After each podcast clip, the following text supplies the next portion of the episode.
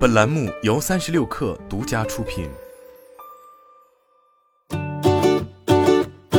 本文来自界面新闻。九月十九日，界面新闻从多个经销商渠道获悉，iPhone 十四因需求不及预期，部分渠道售价已低于官网价格，有的较官网价低一千多元。呼声较高的 iPhone 十四 Pro Pro Max 机型仍有溢价情况，但比发售前后的价格降温不少。界面新闻获得了两份不同省份的九月十九日 iPhone 十四报价单，其中来自华强北的报价单显示，原价八千六百九十九元的五一二 G 版本 iPhone 十四报价七千七百三十元，较原价低了九百六十九元。另一份报价单显示，同款产品报价七千六百二十元，较原价低一千零七十九元。有从业者这样描述。iPhone 十四崩盘了，而需求较高、官网发货期较长的 Pro 和 Pro Max 机型则仍维持溢价，加价幅度在一百至一千元之间，其中紫色机型加价最多。此前界面新闻曾报道，iPhone 十四发售前黄牛渠道溢价一度高达四千元。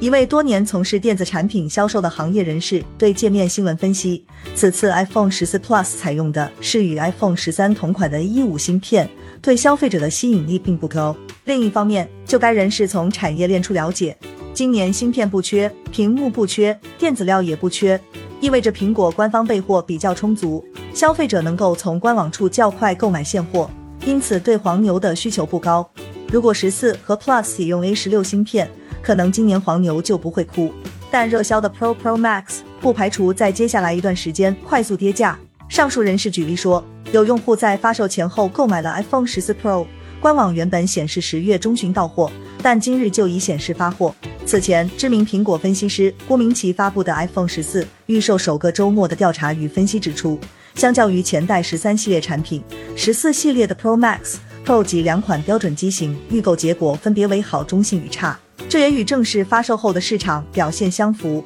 该调查还显示，十四与十四 Plus 机型需求不振，预购结果比 iPhone C 三和 iPhone 十三 mini 差。目前这两款产品占整个系列出货量的百分之四十五左右。郭明奇预测，若这两款机型在发售后需求仍无改善，苹果公司可能在数周内调整出货预测，有砍单的可能。